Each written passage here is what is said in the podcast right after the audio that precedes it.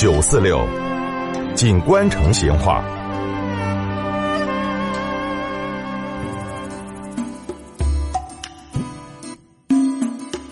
听到没有？原来老成都嘛有首民谣，咋个说的呢？六月天气热，扇子嘛离不得，有钱买一把，没钱等它热。那么这首老成都的民谣，就充分的说明了扇子在这个炎热的夏天后头的重要性。从前夏天家用来退热着凉的工具，那么唯一的就是扇子了。所以做扇子生意的人嘛，就特别的多哦。卖扇子的呢，有街头的小贩给乡下的农民。小贩呢，一般卖的都是蒲扇，给那个便于折叠的那个纸扇。那个蒲扇嘛，大家晓得就是芭蕉扇哦。另外呢，还有画的有啥子仕女、花卉这些图案的绢扇等等哦。农民呢，当然卖的就是自己用那个蜜天编的那种竹扇了。那种绢扇跟纸扇稍微贵点儿，那么竹扇跟蒲扇呢都很相应。我记得到哈，一般就是两三分钱一把哦。每到那个六七月间呢，成都大多数的人的手后头都有把扇子哦。那个有点文化的，哎，跟有些中年人嘛，就喜欢用折叠的纸扇，表示自己有点文化哦。年轻的女娃娃些呢，就喜欢用那个绢扇，撒点香水上去，一扇就那个香气袭人的，哎，很安逸。那么老年人呢？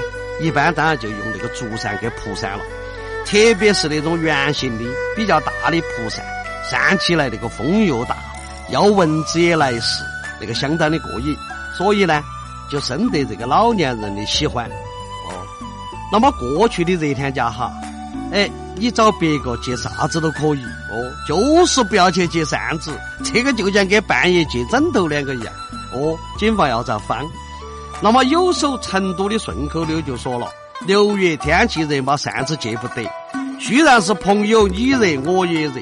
有钱去买一把，一天晒到黑；无钱看人晒嘛，看得一身热。”哦，有好多人哈就把这个顺口溜写到扇子高上，哎，人家看到了，当然就不好意思去借扇子了。那么除了拿到手上自己扇的扇子，以前老成都的茶馆后头。还有一种卖风的行业，卖风有点安逸。那么就是一些贫苦人家的娃娃，为了补贴家用，或者呢自己想找两个零用钱来花，所以夏天家呢就跑到那个茶馆后头去给一些茶客去扇扇子，这样子呢就可以去挣得到几个赏钱。那么这种小娃娃卖风，哎，你看到客人些倒是凉快了，呵 你看那些娃娃些。扇得是满脸通红，浑身是汗，相当的辛苦。现在哈，啥子电扇、空调这个都普及了，哦，气候嘛也有些差异了。这个夏天家相对说起来也比从前好过了。扇子的用处呢，也就不太很大了。那么现在看得到的扇子，那个都是批量生产出来的，虽然花样多了，但是比起以前的扇子，不晓得咋个的哈。就少了一份珍贵给味道了。好，今天嘛就摆到这儿，下次接着摆。